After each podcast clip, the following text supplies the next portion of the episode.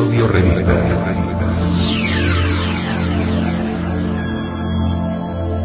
Nos,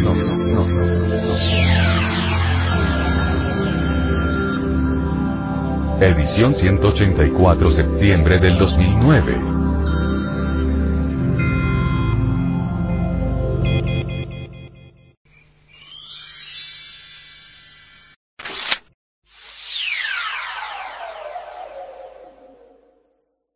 Frente Mundial de Salvación del Planeta.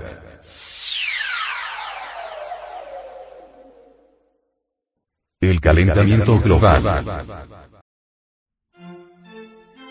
El clima siempre ha variado, el problema del cambio climático es que en el último siglo el ritmo de estas variaciones se ha acelerado de manera anómala, a tal grado que afecta ya la vida planetaria.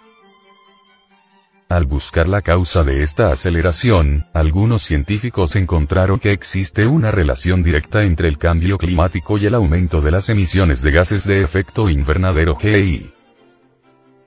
Provocado principalmente por las sociedades industrializadas. Un fenómeno preocupa al mundo. El cambio climático, que ocupa buena parte de los esfuerzos de la comunidad científica internacional para estudiarlo y controlarlo, porque, afirman, pone en riesgo el futuro de la humanidad. Esto anuncia el apocalipsis. ¿Por qué preocupa tanto? Destacados científicos coinciden en que el incremento de la concentración de gases efecto invernadero en la atmósfera terrestre está provocando alteraciones en el clima. Coinciden también en que las emisiones de gases efecto invernadero, GI, han sido muy intensas a partir de la revolución industrial, momento a partir del cual la acción del hombre sobre la naturaleza se hizo intensa.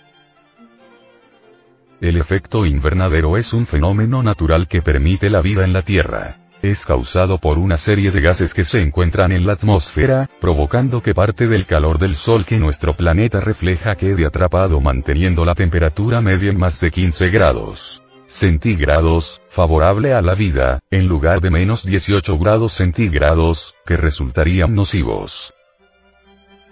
Así, durante muchos millones de años, el efecto invernadero natural mantuvo el clima de la Tierra a una temperatura media relativamente estable y permitía que se desarrollase la vida. Los gases invernadero retenían el calor del Sol cerca de la superficie de la Tierra, ayudando a la evaporación del agua superficial para formar las nubes, las cuales devuelven el agua a la Tierra, en un ciclo vital que se había mantenido en equilibrio. Algunos estudios científicos dicen que la Tierra tuvo dos periodos en los que las temperaturas medias globales fueron alrededor de 5 grados centígrados más bajas de las actuales. El cambio fue lento, transcurrieron varios miles de años para salir de la era glacial. Ahora, sin embargo, las concentraciones de gases invernadero en la atmósfera están creciendo rápidamente, como consecuencia de que el mundo quema cantidades cada vez mayores de combustibles fósiles y destruye los bosques y praderas, que de otro modo podrían absorber dióxido de carbono y favorecer el equilibrio de la temperatura. Ante ello, la comunidad científica internacional ha alertado de que si el desarrollo mundial, el crecimiento demográfico y el consumo energético basado en los combustibles fósiles, siguen aumentando al ritmo actual, antes del año 2050 las concentraciones de dióxido de carbono se habrán duplicado con respecto a las que había antes de la revolución industrial. Esto podría acarrear consecuencias funestas para la vida planetaria. Consultando al venerable maestro Samael Aumeor sobre este fenómeno tan preocupante, él nos manifestó. Un día la Tierra será una luna más. La entropía la habrá igualado. Por lo pronto, veámosla como está marchando, toda bajo la ley de la entropía. ¿Cómo se encuentran los mares? Ya están pues convertidos en basureros.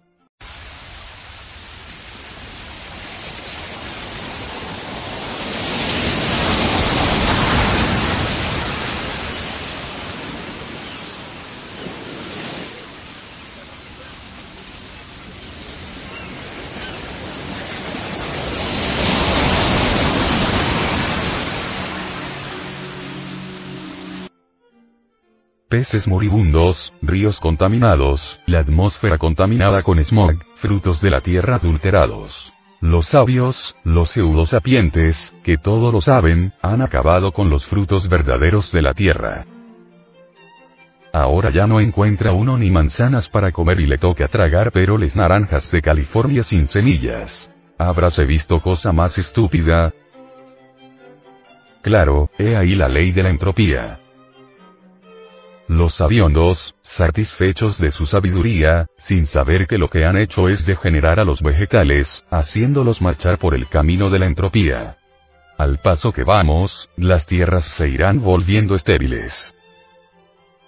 Las explosiones atómicas, pues, acaban de hacer su agosto con ellas y de proseguir así, un día la Tierra quedará igualada, entonces será otra luna. La Tierra, pues, está agonizando, la entropía la está llevando poco a poco hasta el final, esto lo puede saber cualquier persona que tenga un poquito de visión. La entropía, a la larga, solo produce desórdenes, como lo vemos nosotros entre los átomos y moléculas de un cadáver en descomposición. En una biblioteca, por ejemplo, si no se limpia, si no se pone un orden, pues se va amontonando libro sobre libro, papel sobre papel, y a la larga eso es un caos que nadie entiende, un desorden.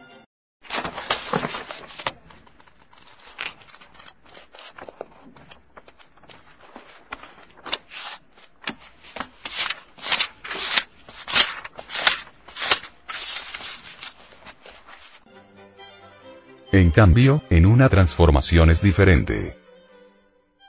En la transformación se produce un orden, un orden atómico.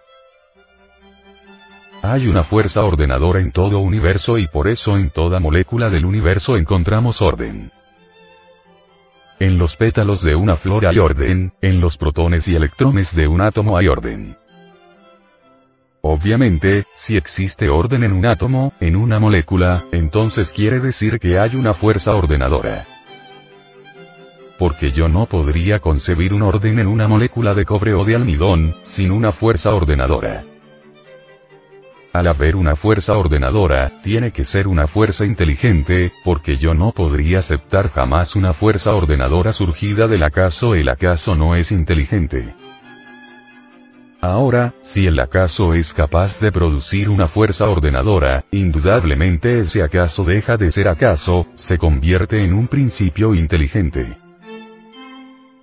Sí, por lógica exacta podemos decir que el principio directriz ordenador que fue, que es, ha sido y será, es el de Miurgo creador. Solo esa fuerza ordenadora maravillosa, que puso en actividad el universo, puede realizar transformaciones extraordinarias. Mas si uno no utiliza esa fuerza ordenadora, entonces la ley de la entropía, poco a poco, va produciendo el desorden de las moléculas, el desorden de los átomos, el desorden de la mente, el desorden de los principios psicológicos y así terminaremos todos igualados, convertidos en algo que no tiene la menor importancia. Esa es la cruda realidad de los hechos. Ciertamente la humanidad no sabe vivir, se ha degenerado espantosamente y francamente se ha precipitado al abismo.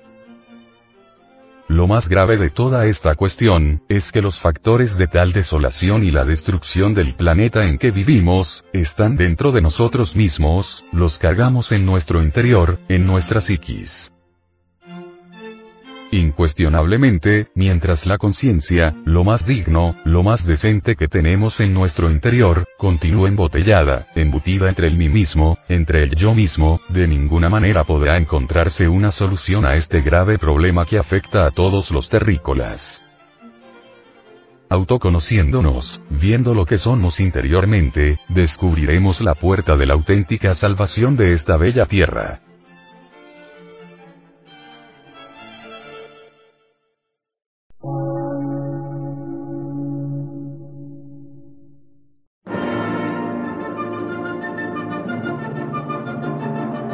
Emisora, gnóstica, transmundial. Por una nueva civilización y una nueva cultura, sobre la faz de la Tierra.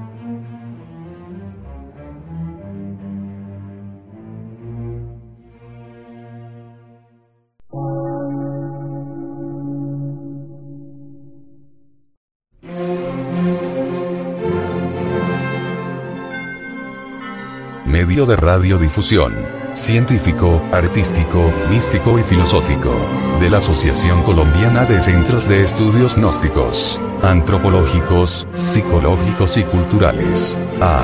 C.